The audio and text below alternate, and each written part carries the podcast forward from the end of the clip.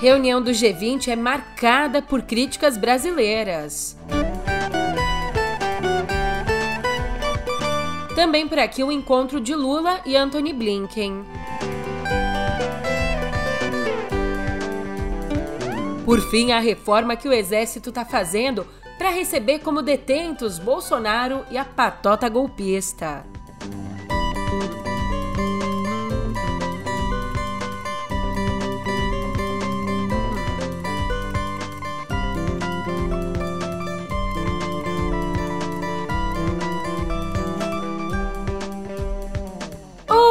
Ótimo dia, uma ótima tarde, uma ótima noite para você. Eu sou a Julia Keck e vem cá, como é que você tá, hein? Ó que coisa! Quinta, 22 do 2, e eu abro o podcast falando de outra abertura, da abertura do G20 no pé do ouvido.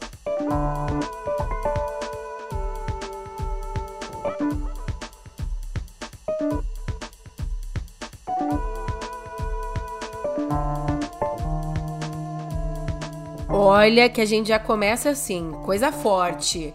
Ontem, a abertura da reunião de chanceleres do G20 no Rio de Janeiro foi marcada pela crítica que nós, nós brasileiros, fizemos ao uso da força e a paralisia da ONU diante das guerras na faixa de Gaza e na Ucrânia. E todas essas críticas apareceram na fala do ministro das Relações Exteriores, o Mauro Vieira. Escuta só. Nossas posições sobre os casos ora em discussão no G20, em particular a situação na Ucrânia e na Palestina, são bem conhecidas e foram apresentadas publicamente nos fóruns apropriados, como o Conselho de Segurança da ONU e a Assembleia Geral da ONU.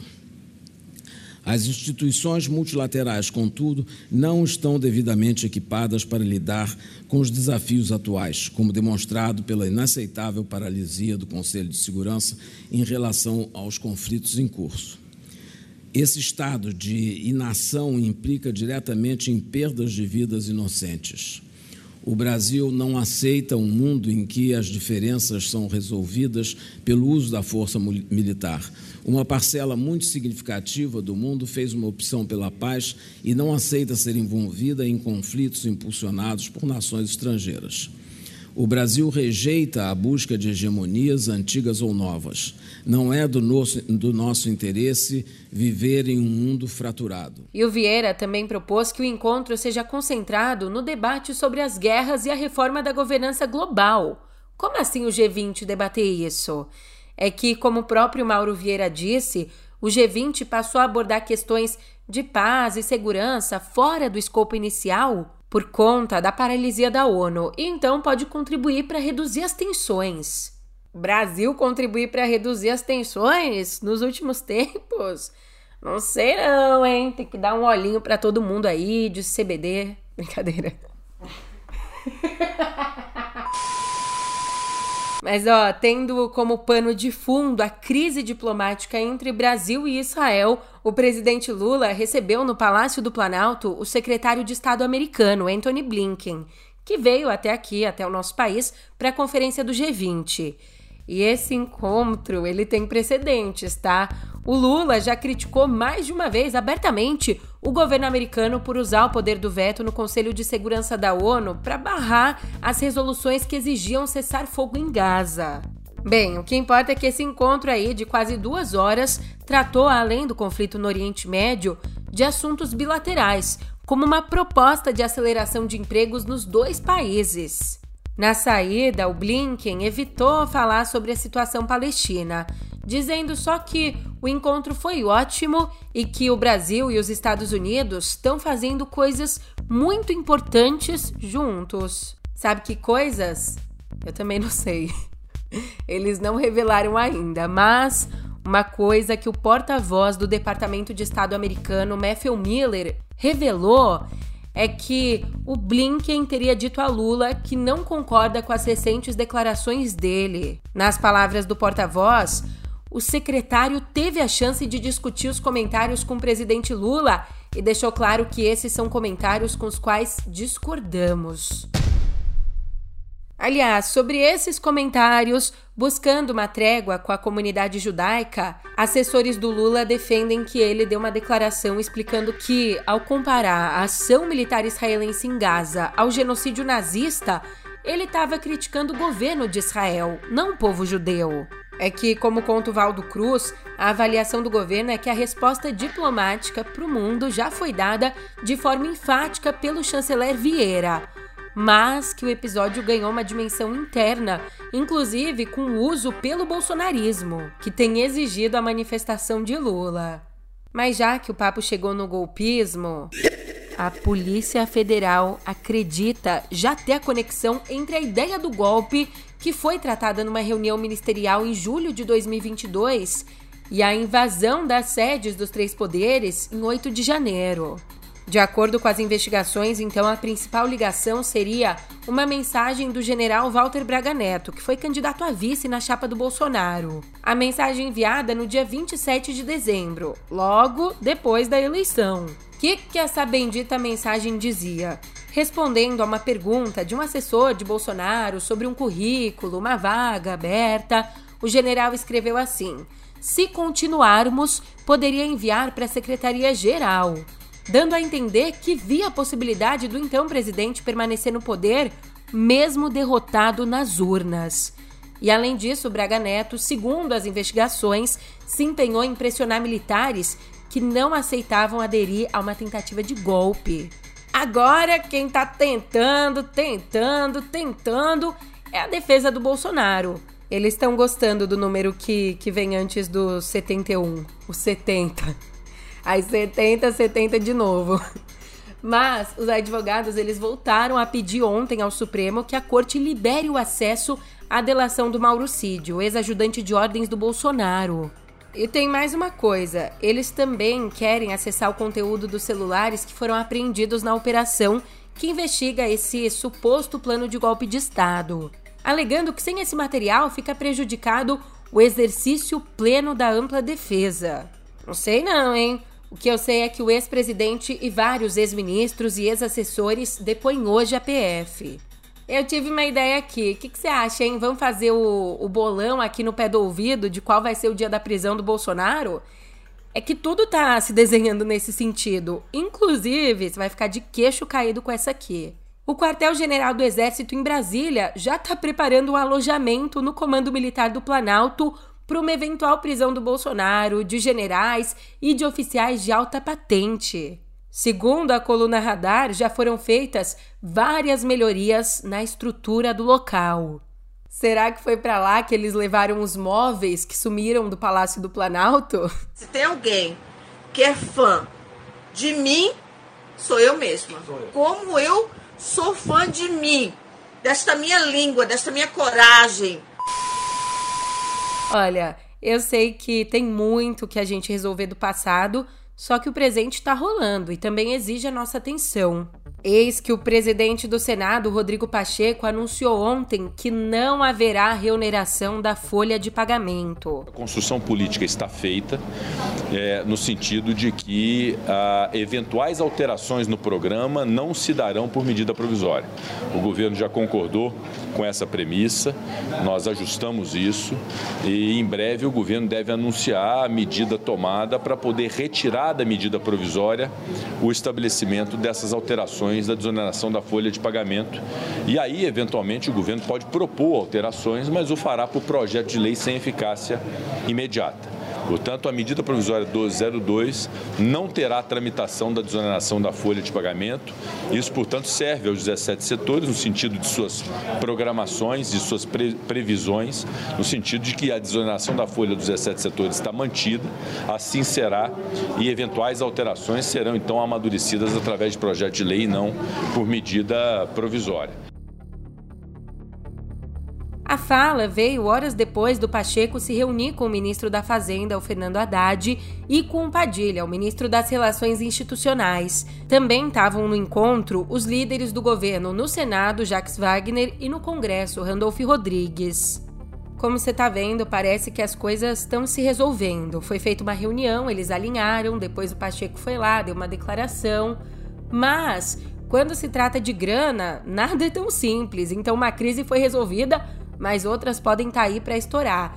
E, em meio a ruídos envolvendo o orçamento, por conta né, do veto à parte do valor das emendas de comissão, o presidente Lula chamou o presidente da Câmara, o Arthur Lira, e também chamou os líderes da casa para uma reunião no Palácio da Alvorada hoje, às sete da noite. O Lula sabe que é complicado tudo envolvendo dinheiro e ele quer evitar mais complicações, então ele está buscando se aproximar dos parlamentares para sinalizar as prioridades do Planalto.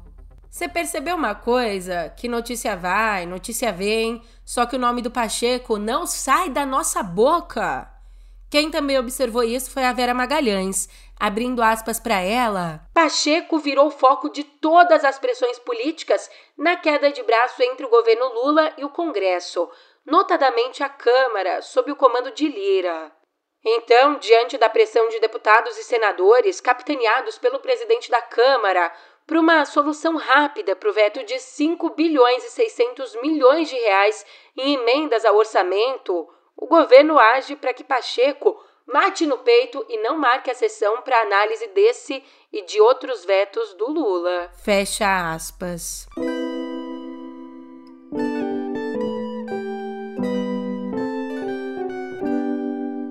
Eita, nós! O governo do Rio de Janeiro declarou ontem que o estado vive uma epidemia de dengue, com crescimento avassalador de infecções em 92 cidades. Só do começo do ano até agora, cara, a gente tá no mês 2. Até agora, são 49.405 casos confirmados, 20 vezes mais do que o esperado para o período no estado, que também contabilizou quatro mortes. E exatamente por conta do alto índice de infectados, o governo está buscando saídas. Entre elas, criou um centro de operações de emergência para agilizar e para ampliar a organização de estratégias de vigilância da doença. E além disso, também vai reforçar a quantidade de médicos e enfermeiros nas 27 unidades de pronto atendimento, nas UPAs. E se no Rio de Janeiro os casos aumentaram, na Amazônia a gente está se deparando com uma queda. Mas em relação ao desmatamento, a área desmatada na Amazônia, que boa notícia! Ela foi 60% menor em janeiro agora do que a que foi registrada em janeiro do ano passado. Para te dar os números bonitinhos, agora a gente teve 79 quilômetros quadrados de floresta derrubada versus 198 quilômetros quadrados em janeiro de 2023. Mas mesmo assim, é um número elevado ainda. Para você ter ideia do que representa essa devastação de hoje, é como se a gente colocasse abaixo uma área de floresta equivalente a 250 campos de futebol por dia. Os dados são do Instituto do Homem e Meio Ambiente da Amazônia. Agora, da Amazônia a Mossoró, não sei se é tão bom negócio a gente fazer essa viagem, porque na Amazônia a gente tem boas notícias. Agora, em Mossoró, depois que dois integrantes do Comando Vermelho protagonizaram a primeira fuga de um presídio de segurança máxima na semana passada em Mossoró, no Rio Grande do Norte. Depois desse episódio, a Secretaria Nacional de Políticas Penais enviou uma série de recomendações aos cinco presídios federais do país. Entre as medidas estão aí a obrigatoriedade de revistas diárias em todas as celas, pátios e locais de visitas, além da substituição de câmeras quebradas ou com baixa resolução. O mínimo, né? Mas, por fim, aqui em Viver, eu tenho que te dar outra notícia complicada. Uma despedida. Morreu ontem, aos 86 anos, o sociólogo Luiz Werneck Viana. A causa da morte não foi informada. Nascido no Rio de Janeiro, formou-se em Direito na antiga Universidade do Estado da Guanabara, atual UERJ. Também se formou em Ciências Sociais pela UFRJ. Já nos anos 70, no auge da ditadura militar, ele se exilou no Chile e, ao retornar, publicou livros considerados fundamentais para a sociologia brasileira, como Liberalismo e Sindicato no Brasil. Ele era professor da PUC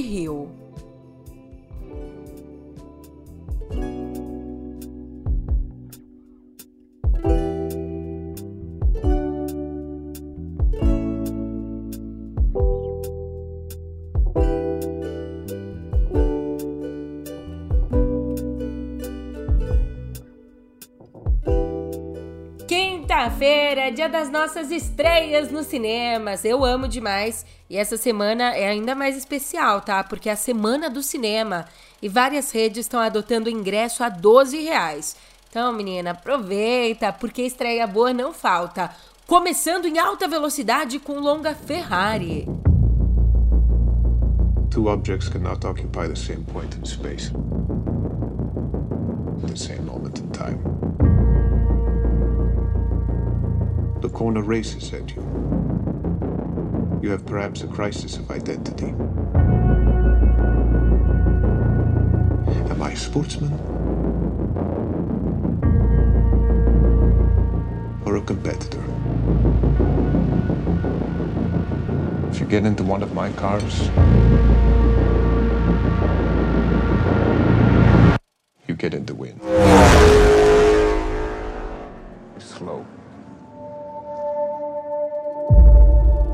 Nesse filme aqui, depois de Casa Gucci, o Adam Driver volta a viver um italiano, agora o Enzo Ferrari, o piloto que virou empresário e revolucionou o mundo dos carros esportivos.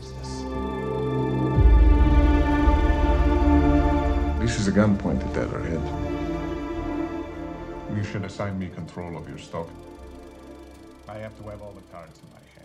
E da Itália a gente dá um pulo na vizinha Grécia para conferir o romance Nosso Verão Daria um Filme. Εσένα δηλαδή δεν σε πονούσε που έληξε η σχέση. Φυσικά και με πονούσε. Αλλά η ζωή συνεχίζεται. Και το ότι χωρίσαμε δεν σημαίνει ότι πρέπει να χάσουμε κάθε επαφή. O Longa é um romance LGBTQIA+, onde dois melhores amigos, que também são melhores amigos coloridos, têm aqueles benefícios, eles estão de férias. E aí, durante essas férias, numa viagem, eles, que são atores, resgatam memórias do verão passado para criar um roteiro de filme. Οκ, μπράβο σου. Ελλάδα νομίζω ότι ψάχνει αυτό ο Ζαν Σεμπαστιάν. mas babado mesmo é com o Brasil. De estreia nacional, temos a comédia Cedo Demais. Nesse filme, a gente acompanha a história da Dora, uma recém-viúva. Só que a coisa fica doida quando os dois melhores amigos do falecido se apaixonam por ela, pela viúva.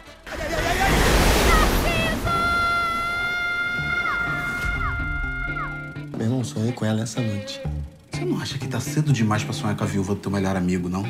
Quem é essa mulher? É, é, é a Bruna. É a- ela é a minha. Vocês namoravam? Agora a Isa vai querer te pegar pra dar o troco. Que, que troco, cara? O que, que você tá. Cara, o Narciso tá morto. É, mas a Bruna tá viva.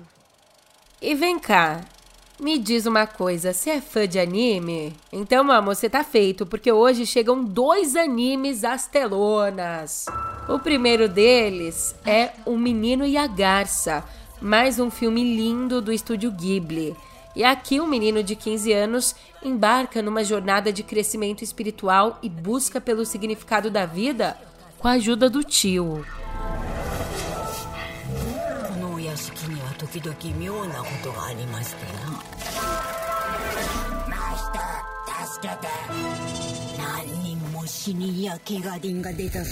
こ Já o segundo anime que estreia agora é Demon Slayer para a Vila do Espadachim, uma compilação de episódios dessa série de sucesso.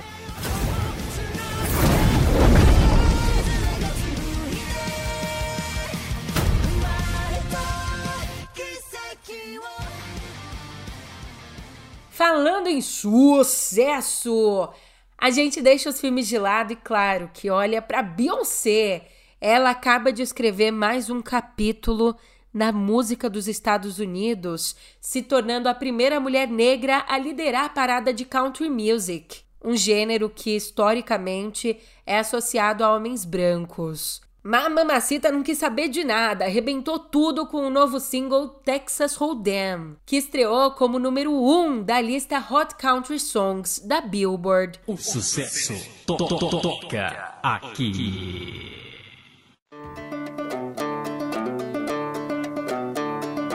Antes dela, só uma cantora, uma mulher branca, Taylor Swift, tinha ocupado esse posto sem ser num dueto com um homem.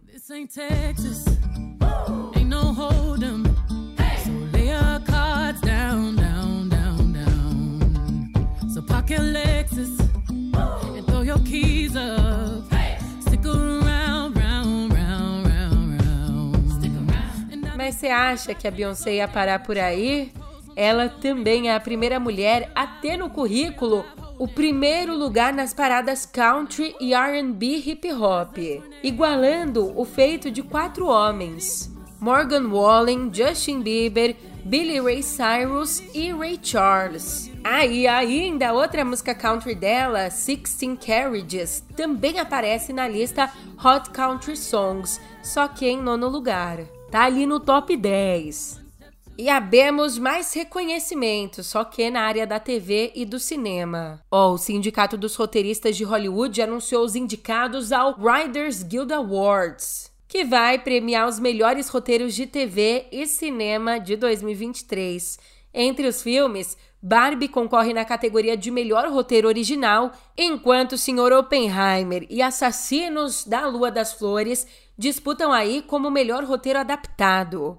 Já Succession tá entre os nomeados a melhor roteiro em série de drama, junto com The Last of Us, que também concorre em roteiro de nova série. Agora, o Urso busca a estatueta por série de comédia.